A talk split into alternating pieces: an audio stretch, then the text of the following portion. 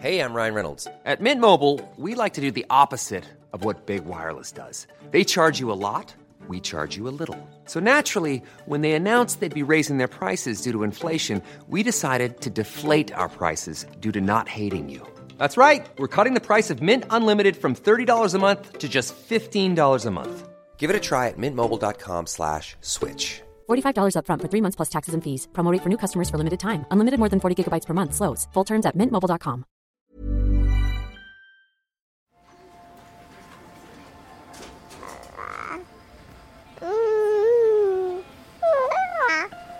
Je me dis, dans 50 ans, quel monde et elle, quel monde elle va offrir à ses enfants?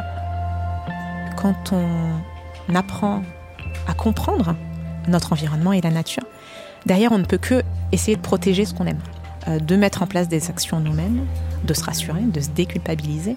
Maintenant, je suis prêt à en parler avec mes enfants, mes élèves, etc.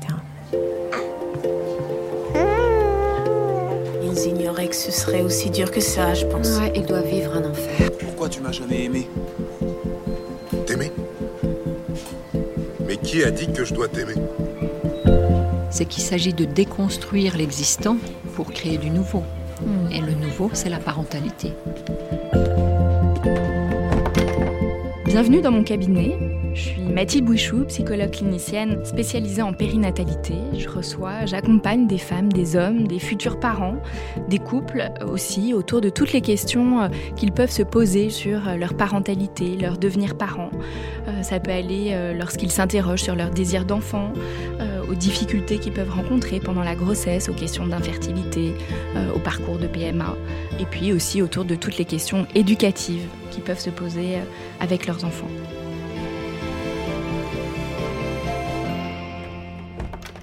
Bonjour Alexia. Bonjour. Qu'est-ce qui vous amène aujourd'hui Alexia? Alors, j'aimerais parler avec vous de mon éco-anxiété. Alors, qu'est-ce que c'est l'éco-anxiété pour vous? Alors, l'éco-anxiété pour moi, c'est une angoisse. C'est c'est une angoisse qui me prend à chaque fois que j'ai affaire à des situations euh, que je sais être polluantes ou dès que je vois aux infos euh, qu'on nous parle euh, de fonte de banquise, réchauffement de la planète. euh, voilà, c'est une situation qui, enfin, c'est une angoisse qui me, parfois me paralyse même, qui me fait très, enfin, ça me fait très très peur. Ça, je suis, euh, ça me tétanise en fait et, ça me culpabilise aussi. Je me culpabilise beaucoup en me disant que tout ce que je fais, euh, bah, je pollue, je suis en train de polluer et voilà. Au-delà de la peur, de l'angoisse, comment ça se manifeste concrètement dans votre quotidien? Bah, par exemple, quand je prends ma voiture, je vais me culpabiliser en me disant mais là t'es en train de polluer, c'est pas possible. Faut que tu fasses quelque chose. Faut pas. Donc ça va être surtout des pensées Oui. euh, négatives à votre égard, Oui. où vous faites pas bien, Oui, vous faites exactement. pas ce qu'il faut. Et, et du coup, je ne fais rien. Du coup, je ne fais rien parce que je fais un peu l'autruche. Je me dis, bah, n'y pense pas, ça va aller, ça, ça va. N'y pense pas, on passe à autre chose. Euh, voilà. Du coup, je reste dans cette espèce de cercle vicieux où je me dis, bah, je, je fais quelque chose euh, qui pollue, mais je veux pas y penser, donc je ne fais rien. Hmm. C'est- C'est assez vicieux. À quel moment elle est apparue cette éco-anxiété pour vous?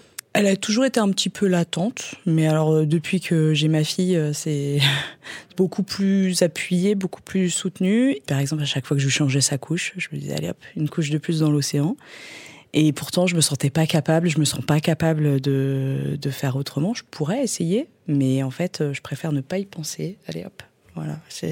Enfin, je préférais. J'ai essayé maintenant, j'essaye de mettre des choses en place, mais. Hmm, vous, avez eu le, le sentiment qu'avec l'arrivée de votre fille, vous polluiez en- encore plus? Encore plus, ouais. Encore plus. Et puis euh, même, ça m'a fait ouvrir les, les yeux sur euh, ce que je faisais déjà. Et hum, Alexia, le fait voilà, que cette euh, éco-anxiété soit été renforcée avec l'arrivée de votre fille, donc vous dites euh, voilà, que vous aviez le sentiment de polluer plus, est-ce qu'il y avait aussi l'inquiétude du monde que vous alliez lui offrir? Ah bah bien sûr. C'est évidemment. C'est-à-dire que je me dis, dans 50 ans, quel monde et elle, quel monde elle va offrir à ses enfants? Si elle veut des enfants plus tard, euh, est-ce que euh, est-ce que ce sera possible? Est-ce que euh, voilà, je me dis, les, est-ce qu'elle va pouvoir, elle, grandir sereine, avoir une vie d'adulte sereine? Et est-ce qu'elle va pouvoir offrir une vie sereine à ses propres enfants? Voilà, c'est. Elle a quel âge aujourd'hui, votre Elle a fille? 4 ans. Mhm. Est-ce que elle peut manifester, alors je ne sais pas si à 4 ans on a de l'éco-anxiété ou en tout cas voilà, des inquiétudes par rapport à l'écologie? Elle n'en manifeste pas encore parce que, euh, bah, parce que pour l'instant, euh, elle, elle s'en rend peut-être pas compte. Par contre, je sais que moi, je lui transmets des choses. C'est-à-dire que je vais lui dire, euh, par exemple, Louise éteint la lumière, euh, c'est pour sauver la planète. Euh, jette le papier dans la poubelle jaune, c'est pour sauver la planète. Voilà, il y a cette notion de je lui transmets euh, que la planète est en danger et que du coup, si comme il faut la sauver, c'est qu'elle est en danger. Et si elle est en danger, c'est qu'il y a quelque chose qui qui est dangereux. Voilà. Hmm. C'est elle, elle réagit, elle, elle a conscience de cette notion de danger Elle réagit pas encore, mais par contre, elle répète. Elle dit, euh, par exemple, euh, euh, elle, elle aime bien quand on met des petites lumières tamisées, voilà. Mais quand on a besoin d'allumer la lumière, elle va me dire, mais non, mais maman, c'est pour sauver la planète. Voilà, c'est, elle répète. C'est, euh, tu, voilà, maman, on va à l'école à pied parce que c'est pour sauver la planète. Et- Vous avez l'impression que ça prend beaucoup de place dans euh, voilà, sa vie, euh, son univers euh, ça prend de- ça prend de plus en plus de place. J'essaye d'avoir un discours un peu moins alarmiste, parce que je, je me trouve alarmiste, mais ça, ça prend de plus en plus, enfin, ça, ça prend de la place. Après, je me dis, est-ce que c'est si négatif que ça Parce qu'au final, ça lui apprend les bons gestes, des, choses qui sont qui vont être euh, plus tard qu'elle va pouvoir mettre en place elle plus tard.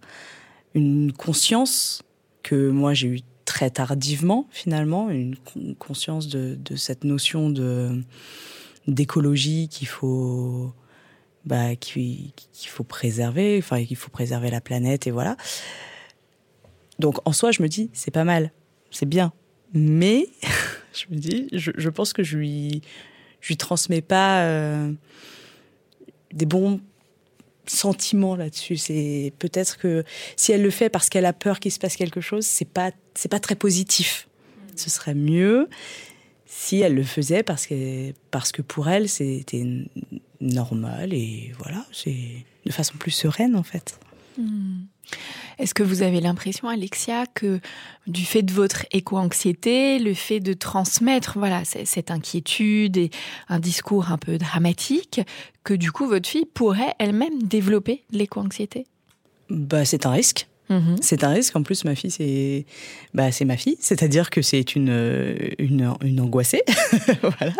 C'est un risque. Pour l'instant, elle est petite, mais c'est un risque. Et est-ce que face à ce risque, vous avez essayé de mettre des choses en place?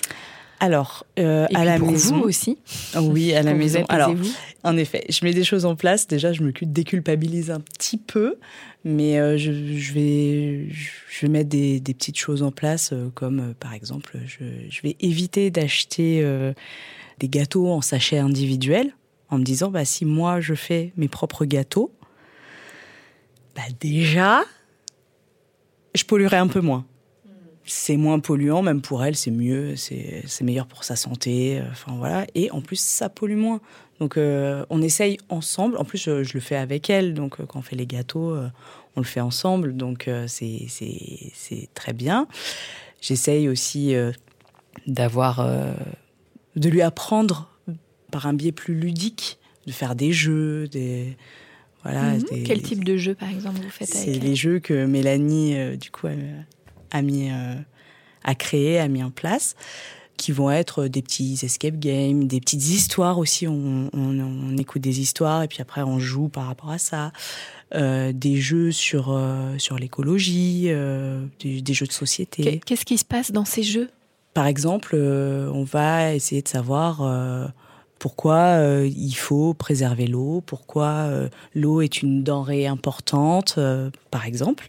Et donc, bah, on va apprendre dans ces jeux comment faire pour économiser l'eau, enfin ce, genre de, jeu, de choses et qui vont être très très ludiques et qui pour elle du coup après va pouvoir les remettre en place dans son quotidien en fait dans le quotidien voilà par exemple bah on n'achète plus de bouteilles d'eau, elle a une gourde, alors elle va plus dire, euh, elle va dire maman, tu peux remplir ma gourde s'il te plaît. euh. voilà, elle va plus me dire bah elle est où la bouteille d'eau? Enfin voilà, c'est c'est ce genre de petites choses euh, qui vont être très présentes au quotidien finalement, qui vont être amenées pour elle via le jeu. Et pour vous, Alexia, alors voilà, vous disiez que vous essayez de vous déculpabiliser en faisant, voilà, en étant dans l'action, en faisant certaines choses comme les, les gâteaux pour le goûter. Euh, Est-ce qu'il y a d'autres choses, voilà, pour vous que vous faites, voilà, pour vous apaiser euh, et retrouver un peu plus de sérénité? Alors, j'essaye, alors je suis professeur des écoles, Mhm. j'essaye aussi de transmettre à mes élèves les notions d'écologie, les notions de, de préserver la planète, euh, voilà. J'essaye de ne pas leur transmettre mon éco-anxiété parce que de toute façon, eux, ils sont très angoissés. Mhm. Voilà, ça c'est quelque ils ont quel âge vos... Ils ont entre 9 et 10 ans. D'accord. Voilà, j'ai des CM1, CM2. Ils sont, eux, tout seuls, très, déjà très angoissés. Donc, euh, moi, j'essaie, je me dis, de toute façon, les citoyens de demain, c'est, c'est, ce sont eux. Il faut leur apprendre et leur donner une conscience écologique. Déjà, c'est, nécessaire. Et donc, j'essaye d'en discuter avec eux, de les rassurer. Et quelque part, en les rassurant, ça me rassure un petit peu. Depuis combien de temps vous avez vu euh, apparaître cette éco-anxiété chez vos élèves? Est-ce que, vous, est-ce que vous observez une évolution les années passant ou pas du tout? Alors, je vois apparaître une évolution, mais en fait, euh, pour moi, j'ai pris conscience de cette éco-anxiété quand j'ai pris conscience de mon éco-anxiété. C'est-à-dire que, comme c'est quelque chose qui a commencé à me parler, l'é- l'écologie, j'en ai parlé à mes élèves. Je me suis dit, ce serait bien qu'on en discute. Et c'est à partir de là, en fait, que je me suis rendu compte qu'il y avait une, une angoisse. Parce que avant, j'en parlais. Je suis pas sûre que je rentrais vraiment dans le détail euh, avec eux. Et, et- ou en tout cas, je n'y allais pas profondément, en fait. euh, moins profondément, en tout cas. Et puis, dès l'instant où moi, c'est devenu quelque chose qui m'a parlé, et bien, en fait, je me suis intéressée à ce que eux en pensaient vraiment. Et là, je me suis dit, ah oui, il y a, y a de l'éco-anxiété chez les enfants, à leur âge. Du coup, comme vous avez cette double casquette de maman et euh, de, de professeur des écoles, euh, pour vous, quel est le rôle justement de l'école euh, sur, euh, sur cette question? Cela vous dites, c'est parce que vous, vous- ça vous a intéressé, questionné, que vous avez abordé ça avec vos élèves. Est-ce que c'est quelque chose que font tous les professeurs? Est-ce que c'est dans les programmes, par exemple? Bien sûr, c'est dans les programmes, l'écologie est dans les programmes. Après, c'est vrai qu'on a beaucoup de choses à traiter euh, en une année, voilà.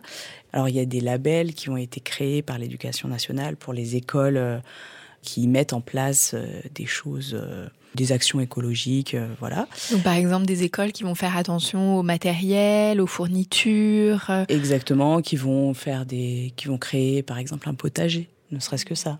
Bah, par exemple, nous, dans notre école, on a une poubelle euh, déchets euh, classique. On va mettre les mouchoirs, les stylos, enfin, ce qui se recycle pas vraiment, et les papiers. Donc, euh, on essaye au maximum de réduire la quantité de papier. On essaye au maximum qu'on soit une école moins polluante. Et cet accompagnement, il se fait dès la maternelle?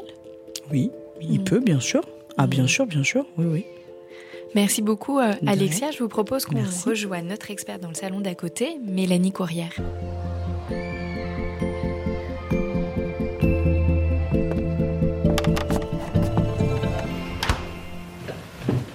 Bonjour Mélanie Courrière. Bonjour Alexia, bonjour Mathilde. Bonjour Mélanie. Vous êtes euh, la créatrice du blog Faire découvrir l'écologie aux enfants, ainsi euh, que des abonnements et des kits pédagogiques thématiques, les défis écolos. Vous êtes engagée dans la sensibilisation aux problématiques environnementales, à la fois au sein des familles, des écoles et des entreprises. Vous avez eu une prise de conscience écologique à la naissance de votre fille aînée, comme Alexia vient de nous en témoigner, et vous quittez votre emploi salarié pour vous former et monter votre propre projet. C'est ainsi que vous avez créé des outils et des supports qui vous ont manqué pour aborder ces grandes thématiques environnementales avec vos enfants, sous le signe de la bienveillance et de l'amusement. Dans mon cabinet, les personnes que j'accompagne me font de plus en plus part de leur inquiétude concernant l'écologie, leur éco-anxiété. Certains freinent leur désir d'enfant par peur du monde de demain. Certains s'inquiètent pour leurs enfants et tentent tant bien que mal de les sensibiliser à ce sujet, ce qui n'est parfois euh, pas sans angoisse. Qu'est-ce que l'éco-anxiété? Comment se manifeste-t-elle tant chez les adultes que chez les enfants? Quelles sont ses conséquences? Et que peut-on faire en tant que parent pour s'apaiser soi et apaiser ses enfants Autant de questions que nous allons euh, aborder ensemble aujourd'hui. Tout d'abord, Mélanie, qu'est-ce que c'est euh, que l'éco-anxiété? Alors l'éco-anxiété, ça va être un, mélange d'émotions, généralement plutôt négatif, un espèce de stress qui va être lié à cette prise de conscience des bouleversements environnementaux actuels et à venir. Là, on se projette euh, dans le futur et on se demande ce que va devenir la planète, ce que nous, on va devenir. Donc là, dans la définition que vous nous donnez, euh, Mélanie, donc il y a cet effet euh, de, de projection. Oui, tout à fait. En fait, on va différencier aussi, on peut différencier l'éco-anxiété de la solastalgie. Dans la solastalgie, on va plutôt être ancré dans le, dans le présent, voire dans le passé, quelque chose de nostalgique par rapport à, comment était le monde avant. Et l'éco-anxiété, pour le coup, on va se projeter euh, dans un, environnement futur, euh, un horizon temporel plus large. Euh, et justement, ça va être ce stress qui va être lié à cette projection. Dans ce que nous disait Mélanie de, de son éco-anxiété, il y avait aussi cette notion un peu d'ambivalence, finalement, le fait euh, à la fois d'être, euh, j'allais dire, victime et coupable de ce qui se passe. Oui, tout à fait. On va se rendre compte que justement, c'est ça qui est difficile dans l'éco-anxiété, on va se rendre compte bah, finalement qu'on est victime de quelque chose. Qu'est-ce que je vais devenir en fait euh, dans ce monde? Qu'est-ce qui va m'apporter? Qu'est-ce qui va apporter à mes enfants? Euh, Comme le disait Alexia justement, euh, elle, s'inquiète pour l'avenir de, de, sa fille, mais aussi des enfants de sa fille plus tard. On se met dans une position de victime, mais en fait on se rend compte aussi, et c'est ça qui est dur, c'est qu'on est aussi coupable, puisque tout ce qui arrive, c'est lié aux êtres humains. Donc, en quelque sorte, on est aussi coupable à notre échelle de, ce qu'on vit et de ce qu'on ressent. Après, une clé aussi pour surmonter ça, c'est de se dire et se déculpabiliser, comme l'a dit Alexia tout à l'heure, c'est de se dire, euh, d'accord, je suis victime et coupable, mais en fait, les êtres humains sont aussi à la fois le problème et la solution. C'est nous qui avons causé tout ça, mais on a aussi les clés en main pour surmonter, pour faire évoluer les choses et justement pour, euh, pour se construire un monde qui serait plus durable. Est-ce qu'il y a différents euh, degrés? Alexia nous disait que par moments ça la paralyse complètement. Alors j'imagine que peut-être des personnes ont de l'éco-anxiété mais sont pas pour autant paralysées. Donc est-ce qu'il y a différents stades ou degrés dans l'éco-anxiété? Alors on parle de deux types d'éco-anxiété. L'éco-anxiété adaptative et l'éco-anxiété pathologique. Alors l'éco-anxiété, il faut savoir que c'est pas une maladie. Ça c'est reconnu. Il y a des études qui ont été faites et c'est reconnu par les médecins. Ce n'est pas une maladie, c'est lié aux émotions. Alors l'éco-anxiété adaptative, ça va être une prise de conscience, euh, le fait de la surmonter et ensuite de passer à l'action. Euh, là, on va s'adapter en fait, euh, et ça va faire partie de notre vie, de notre histoire. pour l'éco-anxiété pathologique, là, on va, on va beaucoup plus être dans la souffrance, dans des pensées beaucoup plus sombres, plus noires. ça va pas trop, on va pas trop le retrouver chez l'enfant, rarement beaucoup plus chez l'adolescent par contre.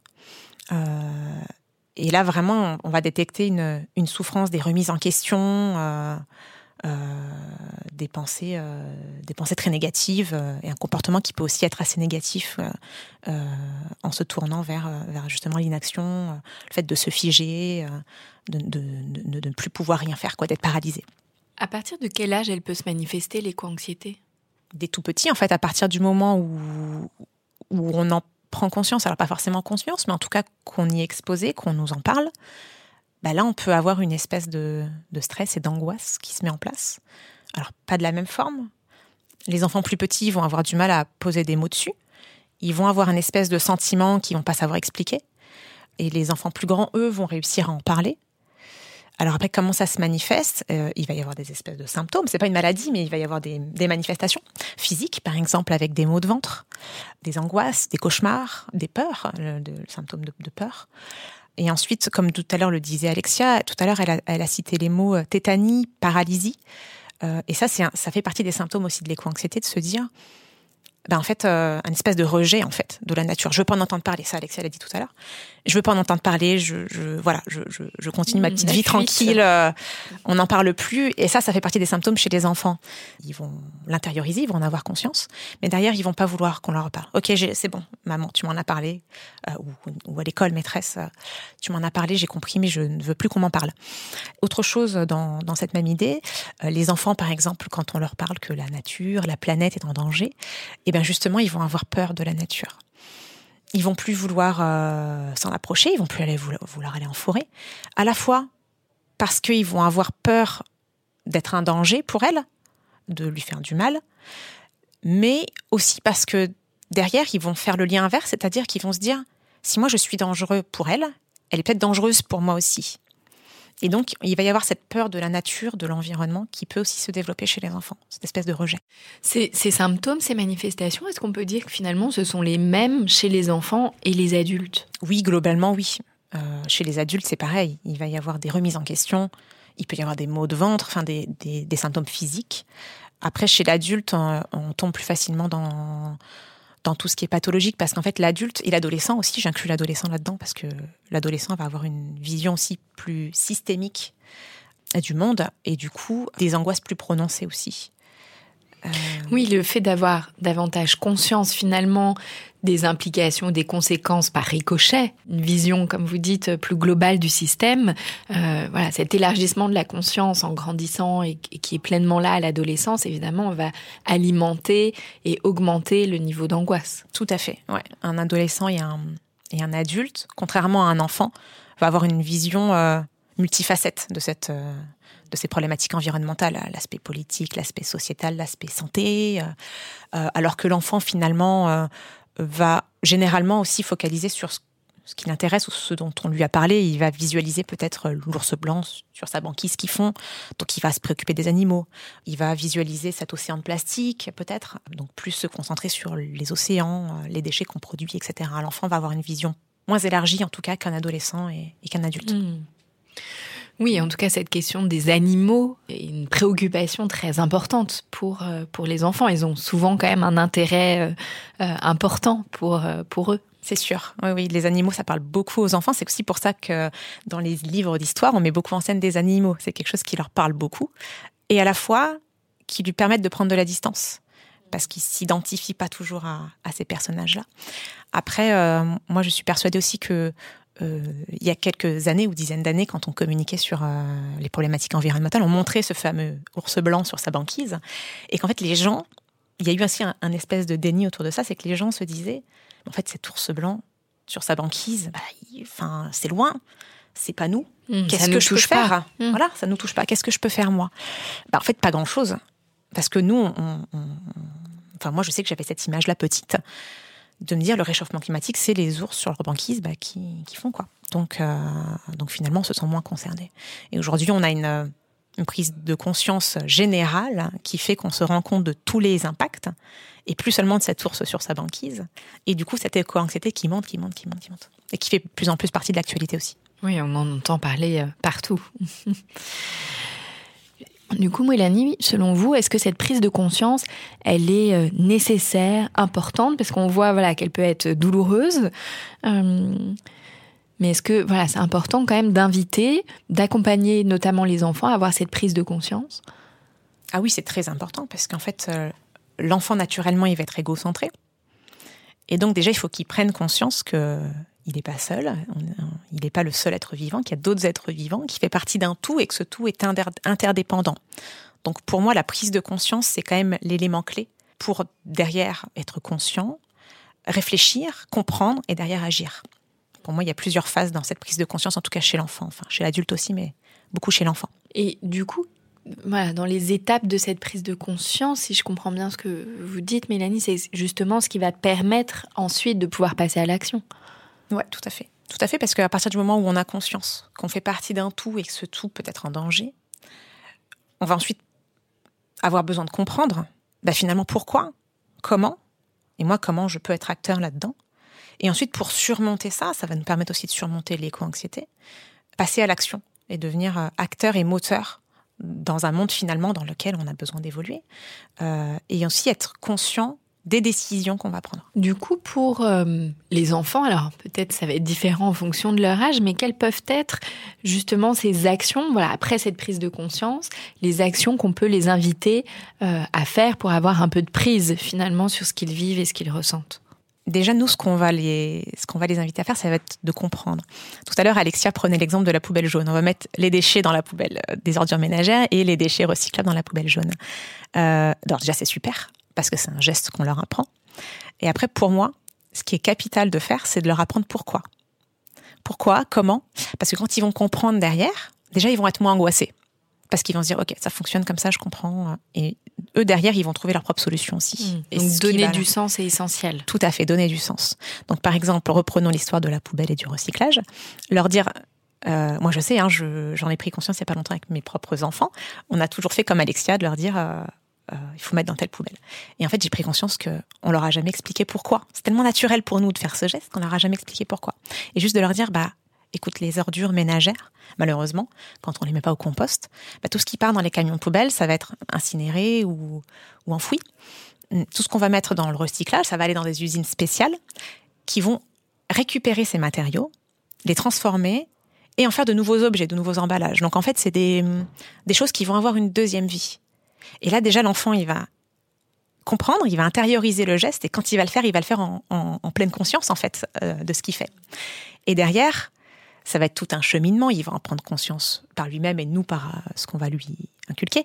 Mais quand on va lui parler de déchets, il va se dire, d'accord, mais moi, du coup, euh, tout ce que je mets dans ma poubelle d'ordures ménagères, bah en fait euh, finalement c'est brûlé euh, ou enterré donc c'est pas top. Et de lui-même il va vouloir essayer de produire moins aussi. Donc c'est tout un cheminement. À partir du moment où on explique l'enfant va mettre en place des choses derrière. Hmm. donc là c'est un cercle vraiment euh, vertueux. Tout à fait.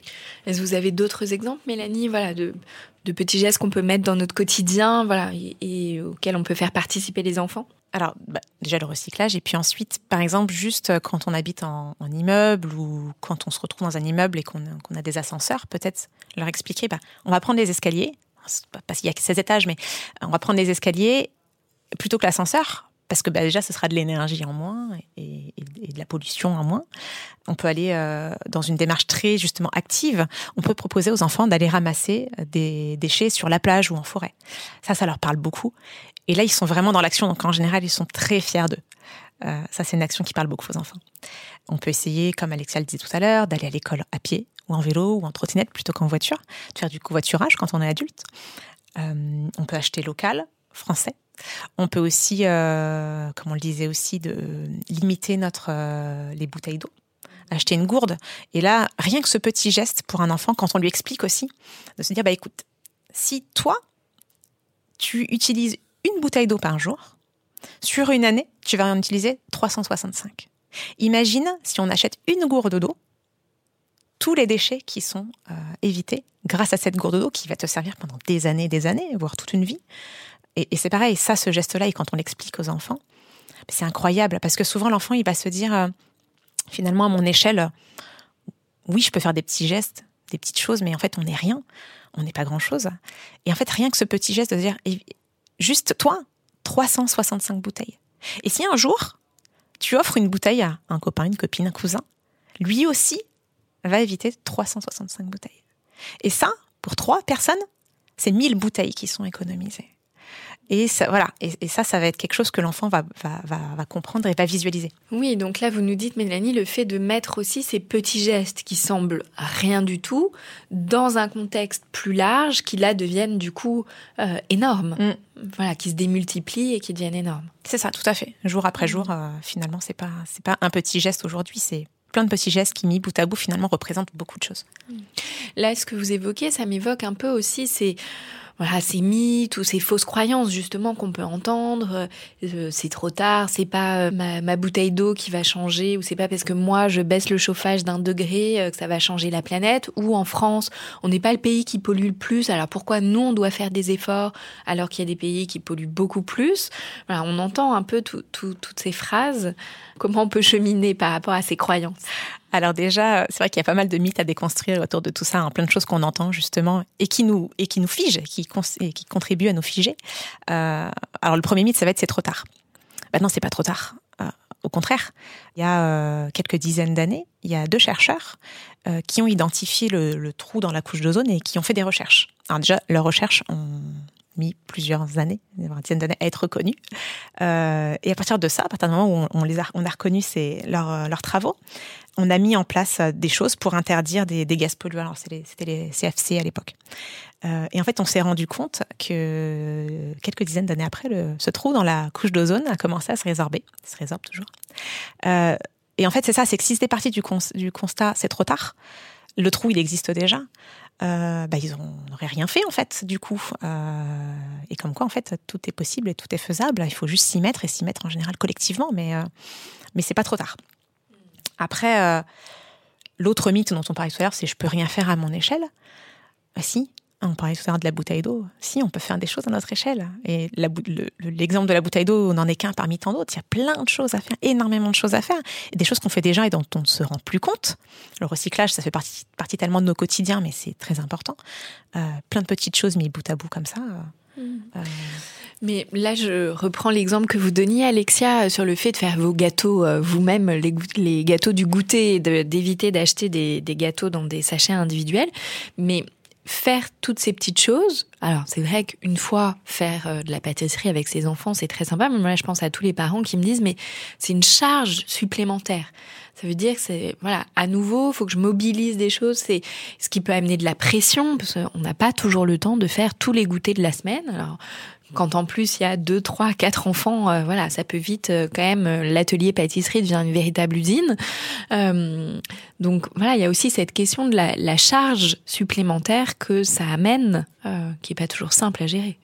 C'est sûr. Alors l'exemple des gâteaux est en effet le parfait contre-exemple.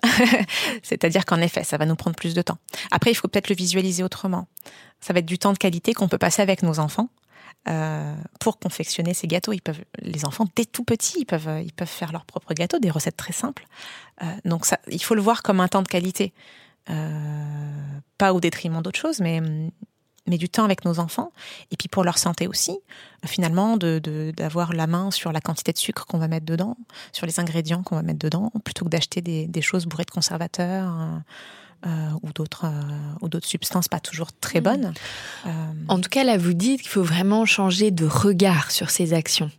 Ne plus les voir comme des contraintes, euh, mais de pouvoir en voir le, le positif au- au-delà du bénéfice, euh, là, sur l'exemple des gâteaux, que l'enfant va manger quelque chose de meilleure qualité, mais au-delà de ça, voilà, le moment de qualité, ce qu'on va partager, euh, et que finalement, sur toutes ces choses-là du quotidien, euh, on peut aussi euh, euh, changer notre regard sur ce qu'on fait pour modifier finalement notre vécu et plus le vivre comme une contrainte. Ouais, tout à fait, c'est ça. Voir l'aspect positif, euh, le transformer en quelque chose de positif en tout cas. Puis après, on, parlait de ça en se disant, mais c'est une contrainte, euh, une perte de temps, euh, etc. Mais il y a des choses qui vont nous en faire gagner aussi, parce que mine de rien, de pas se remonter son pack d'eau toutes les semaines, tous les jours, d'avoir juste à remplir sa bouteille d'eau, sa gourde d'eau, pardon, au robinet. On va quand même gagner un petit peu de temps, on va économiser un petit peu d'argent aussi. Donc euh, tous les gestes qu'on peut faire ne vont pas forcément être des contraintes non plus. Et puis, si je peux me permettre, je pense aussi que la déculpabilisation qu'on ressent quand on met en place ces petites choses-là, bah, ça fait quand même du bien. Enfin, je, je veux dire, c'est on gagne quand même. Enfin, moi, je gagne en faisant ça en sérénité, mine de rien, et donc en qualité de vie. Même si oui, ça me demande du temps. euh, oui, euh, faire euh, deux tournées de gâteau euh, parce que, mon moule il a que six, six places et que il- ça ça va pas suffire pour deux jours. Et bah c'est pas grave, j'en fais deux. Et mais à côté de ça, je me couche le soir et je me dis ah chouette, je me sens un petit peu mieux et c'est bien. Alors là, du coup, Alexia, vous évoquez voilà ce que vous là vous faites et qui du coup amène de, de, de l'apaisement. Quand, quand un enfant présente euh, de l'éco-anxiété, comment on peut le rassurer?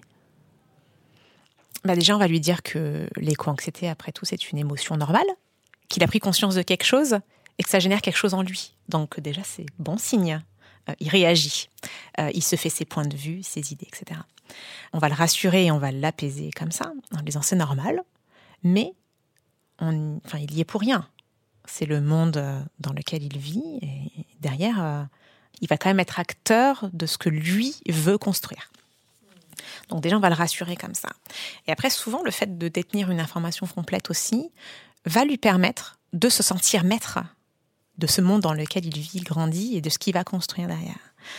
Pour moi, le fait de lui apprendre à comprendre, de lui expliquer les choses, et de pas se dire justement euh, quand il va se dire ah non non mais moi j'ai trop peur, je, je veux éviter cette question, je ne veux pas en parler.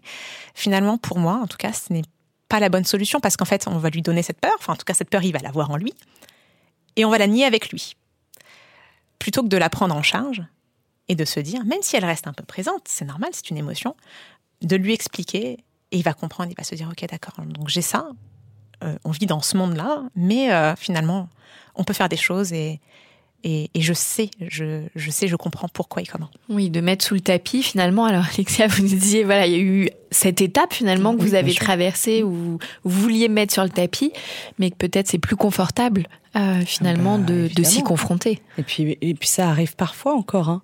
Je me dis, bon, allez, c'est pas... Là, t'emmènes la petite au centre alors que c'est cinq minutes à pied, tu l'emmènes en voiture qu'est-ce que ça va changer? Bah en fait, euh, c'est c'est là qu'il faut faut se dire bah si ça change en fait. Euh, pas pour une fois. Exceptionnellement. Exceptionnellement pour la dixième fois. Bon. Hmm. Alexia, vous nous parliez euh, des mots très forts. Voilà, la planète est en danger. Voilà, est-ce que j'imagine aussi que ces discours un peu alarmistes, dramatiques, voilà, vont alimenter potentiellement l'éco-anxiété des enfants? Bah oui, parce que là, justement, on se place dans un discours où on va lui donner l'information un peu anxieuse, mais derrière, on va pas lui expliquer. Euh, et à partir du moment où on lui explique, l'enfant, il est tout à fait capable de comprendre euh, et de se projeter. Donc, en fait, lui dire, euh, se poser juste cinq minutes et lui dire, tu sais, depuis toujours, je te dis, la planète est en danger. En effet, la planète est en danger parce qu'il y a de la pollution, parce qu'il y a beaucoup de plastique dans les océans, parce que la température euh, augmente petit à petit et que ça menace beaucoup de choses, parce qu'on coupe beaucoup d'arbres, hein, parce qu'on est de plus en plus nombreux sur Terre et qu'on a besoin de se nourrir. Mais euh, il y a des choses qu'on peut mettre en place qui sont déjà mises en place aujourd'hui et qui portent leurs fruits. Euh, par exemple, en France, on a construit beaucoup de pistes cyclables justement pour pousser les gens à, à, moins prendre leur voiture. On a quand même beaucoup réduit en 20 ans nos émissions de gaz à effet de serre. Le recyclage fait vraiment partie euh, des habitudes des Français. Voilà, il y a plein de choses.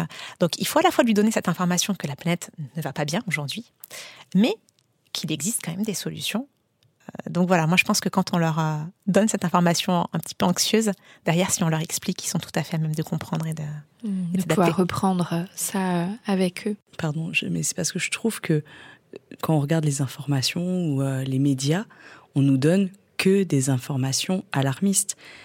Des informations comme toi, tu peux nous donner en nous disant, mais en fait, voilà, la France, elle a fait ça, ça, ça pour l'écologie et ça porte ses fruits. Bah, finalement, on ne l'entend pas, je trouve. Et, et les enfants, du coup, ne l'entendent pas non plus. Si les parents ne l'entendent pas, les enfants peuvent pas l'entendre. Ça fait du mmh. bien. Un petit peu, Là, vous soulevez vraiment cette question, Alexia, en effet, des sources d'informations. Est-ce que vous, vous continuez de regarder les informations? Ah non, j'ai arrêté, moi. en fait, je choisis comment je m'informe. Parfois, on me dit, mais t'as pas entendu parler ça? Ah non, en effet. Donc, je me renseigne après, mais j'ai arrêté, c'est trop anxiogène. Bon, là, c'est un peu le serpent qui se mord la queue, Mélanie. Oui, malheureusement, on vit dans une société où l'information est instantanée, parfois courte, justement, on donne des petites informations. Donc, en général, en effet, on a des informations qui sont plutôt anxiogènes, euh, qui tournent autour des problèmes et pas des solutions. Euh, alors, il y a quand même des médias hein, qui essayent de pointer les solutions et tout ce qui se fait de bien, mais en général, c'est pas. L'information qu'on a, grand public, spontané, etc. Alexia nous parlait voilà de sa fille bon intègre qu'elle lui transmet voilà une, conscience euh, écologique peut-être voilà certaines inquiétudes ou peurs. En tout cas c'est votre inquiétude aussi euh, Alexia. Quel est euh, le lien Mélanie pour vous entre l'éco-anxiété du parent et celle de l'enfant?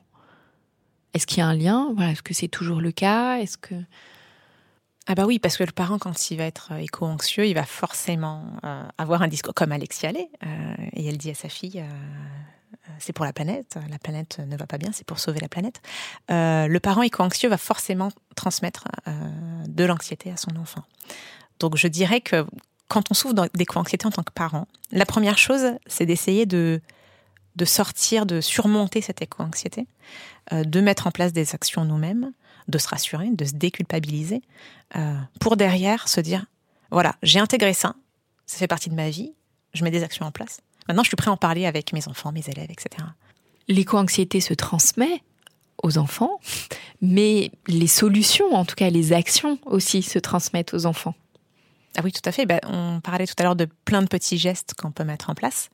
Euh, ça, finalement, les enfants par mimétisme, à partir du moment où on leur montre et qu'on les éduque comme ça, c'est des gestes qui vont être acquis pour leur vie.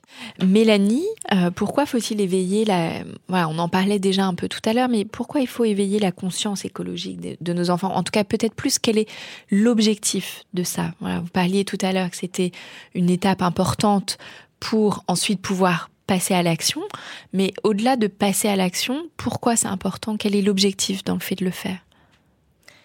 Alors l'objectif, c'est euh, que nos enfants, une fois adultes et une fois décideurs, bah, ils aient déjà toutes les billes en main et qu'ils soient armés pour affronter euh, les décisions qu'ils vont avoir à prendre. Parce que là, on voit que le réchauffement climatique s'accélère, qu'il y a beaucoup de choses, beaucoup de problématiques environnementales qui, qui ont de plus en plus de poids.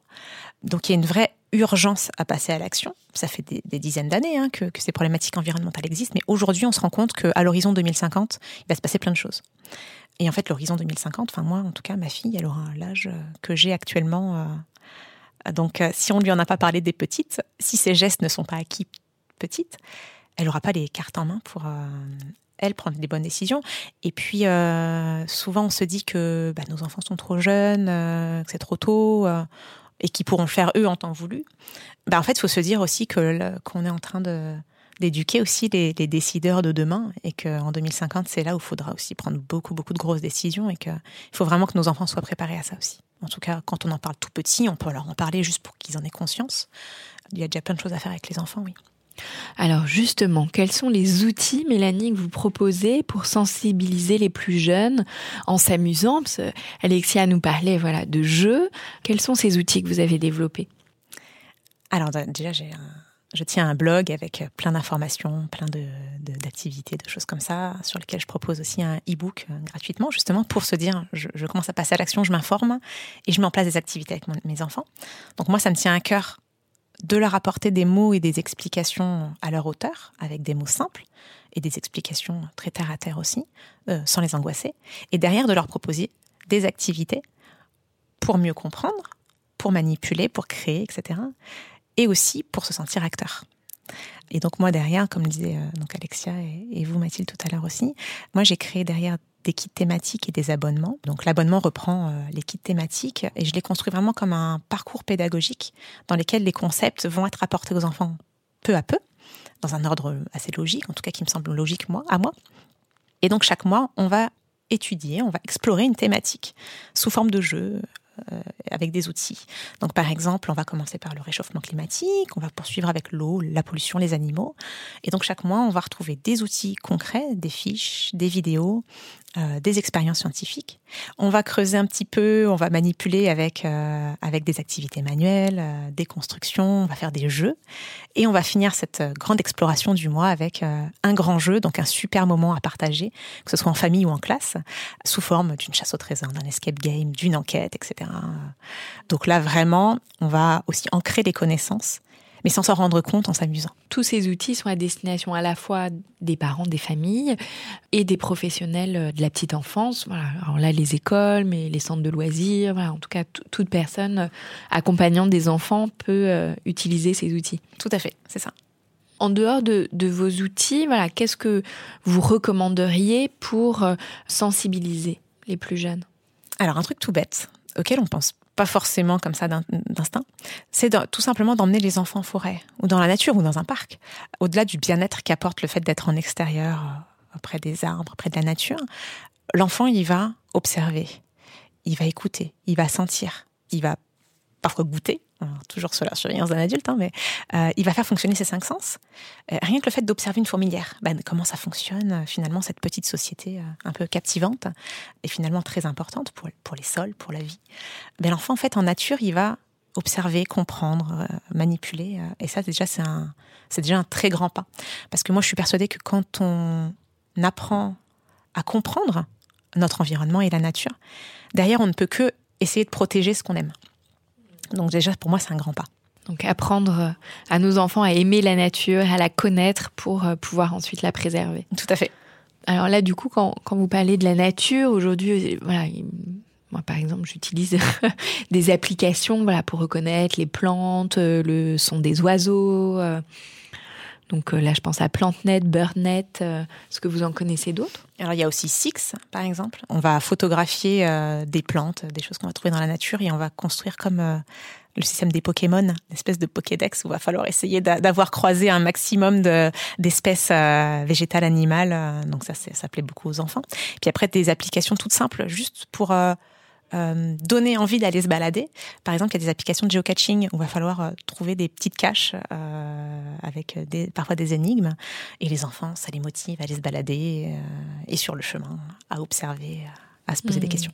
Oui, des choses qui sont déjà toutes prêtes, déjà organisées. Il y a juste à, télécharger l'application et puis suivre, euh, suivre le parcours. Tout à fait. Dans les, les outils euh, pédagogiques, il y a aussi euh, la question des livres. Est-ce que vous avez des livres à recommander? Alors j'imagine là aussi en fonction des, des âges, est-ce qu'il existe voilà, des choses qui sensibilisent les, les enfants et qui peuvent être des outils aussi assez précieux pour les parents justement pour trouver les mots, pour parler tout ça avec leurs enfants? Tout à fait. Alors moi, typiquement, quand euh, ma, fille est née, est née il y a quelques années, il y, avait beaucoup moins de choses qui existaient. Aujourd'hui, on a la chance qu'il y ait de plus en plus de choses qui soient faites dans, ce domaine-là. Aujourd'hui, on peut trouver pour les tout petits, on peut trouver des choupis et des petits loups protègent la planète. Pour les plus grands, on va trouver euh, des livres d'histoire, mais aussi des livres euh, qui répondent à leurs questions. Par exemple, moi j'aime beaucoup la collection Mes petites questions. Copains des bois, copains de l'écologie, etc. Ça c'est pour les un peu plus grands. Et puis après, pour les ados, il y a, y a plein de choses qui sont faites aussi. Il va y avoir des histoires, la fameuse histoire du petit colibri euh, qui fait sa part. Euh, c'est vrai qu'on trouve beaucoup de ressources maintenant euh, sous forme de livres aussi.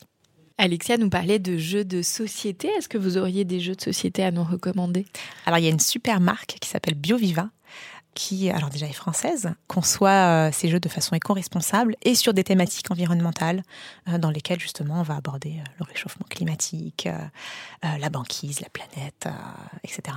Et pour les ados, parce que vous nous disiez, voilà, les ados, ils souffrent plus d'éco-anxiété euh, pathologique. Comment eux, peut-être plus spécifiquement, on peut les accompagner sur ces questions? Alors il y a un, outil euh, super qui existe, alors pour les adultes, mais qui est aussi transposé chez les ados et même maintenant chez les enfants, mmh. c'est la fresque du climat. Mmh. Donc ça c'est un, une super expérience. Et en général, il y a justement des, ils sont déjà avec des jeunes de leurs âges, donc ils vont se poser des questions, ils vont débattre, et il y a, il y a toujours un animateur euh, qui est formé à ces questions-là et qui va euh, pouvoir répondre à leurs questions aussi et les rassurer et, au-delà de constater, de faire un constat euh, global de ce qui se passe sur la planète, euh, va leur dire il y a des solutions qui existent euh, à tel et tel niveau. Vous avez déjà fait cet atelier de la fraise du climat, Alexia? Ah Non, jamais. J'ai fait d'autres choses. J'ai fait dans ma classe, j'ai fait des escape games sur sur le thème de l'écologie qui fonctionne très bien, mais la fresque, non, je connaissais même pas moi, j'ai passé, je l'ai fait, une fresque du climat. En tout cas, j'ai trouvé que c'était vraiment très intéressant pour euh, justement aider à cette prise de conscience. Voilà, comment comprendre comment tout s'imbrique. Voilà, à partir des activités humaines, bah, voilà, qu'est-ce qui se passe, quels sont les impacts à différents, euh, à différents niveaux. C'est ça, on va avoir une prise de conscience justement plus systémique, comme on en parlait tout à l'heure. Après, justement, il faut, euh, lors de cette fresque du climat, c'est important aussi de poser des questions parce que on va se rendre compte de la situation de la planète. C'est important de sortir de ça aussi et de pas justement de créer des co-anxiétés, de se dire ok d'accord, j'ai compris. Maintenant, qu'est-ce qu'on met en place pour euh, pour contrer tout ça? Est-ce qu'il y a d'autres choses pour les adolescents que vous auriez envie de, recommander? Après, il y, a plein de livres qui sont très bien faits avec euh, des idées d'action à mener. Donc, par exemple, il y en a un qui s'appelle 60 euh, façons de réduire son empreinte plastique. On va expliquer dedans, ils expliquent les différentes sortes de plastique. Euh, le pourquoi du comment et puis comment derrière euh, quel geste mettre en place, quel impact, etc. Et il y a un autre livre qui est très chouette que j'aime beaucoup, qui s'appelle Assez grand pour aider la planète. Dans ce livre, en fait, on va voir qu'il y a 12 jeunes, on va raconter, enfin, ça, ça raconte l'histoire de 12 jeunes qui ont mis des actions en place qui portent leurs fruits pour aider justement la planète. Et justement, les jeunes, ils vont se dire, bah, finalement, je suis pas trop jeune pour, euh, pour faire quelque chose et avoir un impact. Face aux enjeux euh, écologiques, climatiques, vous euh, nous dites bien, là, Mélanie, qu'il est absolument essentiel d'informer et d'outiller les enfants, qui seront les adultes de demain, pour les aider à relever les défis qui les attendent. L'éco-anxiété est quand même bien souvent un passage. Est-ce que voilà, peut-être ça serait une question qui reste peut-être en suspens, un passage nécessaire pour euh, ensuite euh, aller vers plus de conscience pour pouvoir euh, être par la suite dans l'action. Je recommande souvent des lectures à mes patients, des lectures ou autres. Alors il y a des très chouettes documentaires, justement, qui permettent d'avoir cette prise de conscience. Par exemple, le documentaire Notre planète. Là, ce documentaire-là, il va permettre de prendre conscience de la beauté de notre planète. c'est des super images. Et aussi les conséquences du réchauffement climatique sur, sur notre environnement. Donc ça, Notre planète, le documentaire est super. Il y a aussi Demain, Demain, c'est euh, un documentaire qui, qui, montre des initiatives d'hommes et de femmes à travers le monde euh, qui portent leurs fruits, qui ont un vrai impact. Et ça, justement, ça fait du bien. Ça permet de, pour moi de surmonter cette éco-anxiété. Ok, d'accord, il y a un constat, mais il y a plein de choses qui se mettent en place. Et finalement, c'est des hommes euh, et des femmes comme vous et moi qui portent ces projets-là aussi. Et ça, ça peut être regardé aussi en famille. Alors, pas avec des enfants trop petits, mais 8, 9, 10 ans. Euh. Puis après, d'autres idées. Alors, pour les ados, j'avais dit le, super livre euh, assez grand pour aider la planète. Pour les enfants de plus de 6 ans, il y a un livre que j'aime beaucoup qui s'appelle euh, Mes histoires pour sauver la planète. Et pour les tout petits, il y en a un top aussi qui s'appelle Le doudou du roi Léonard. C'est un roi qui a tout et qui peut finalement jeter, racheter, jeter, remplacer, etc. Mais un jour, il va perdre quelque chose euh, qui peut pas être remplacé euh, facilement, c'est son doudou. Et ça, les enfants, ça leur permet de, se projeter aussi sur, euh, sur justement le, ces biens matériels. Un très grand merci euh, Mélanie pour euh, tous ces conseils et toutes ces ressources pour euh, dépasser l'éco-anxiété et puis accompagner nos enfants sur toutes ces questions-là. Un très grand merci Alexia d'être venue partager avec nous votre éco-anxiété et puis ce que vous, essayez de mettre de mettre en place. Donc Mélanie Courrière, je rappelle que vous êtes la créatrice du blog Faire découvrir l'écologie aux enfants. On peut retrouver toutes vos informations sur votre site internet. Pour ceux qui nous écoutent, je vous rappelle que vous pouvez nous suivre sur Facebook, Instagram et nous écrire à l'adresse suivante podcastparentalité au pluriel Si vous avez aimé, n'hésitez pas à liker et à noter et on se retrouve dans un prochain épisode.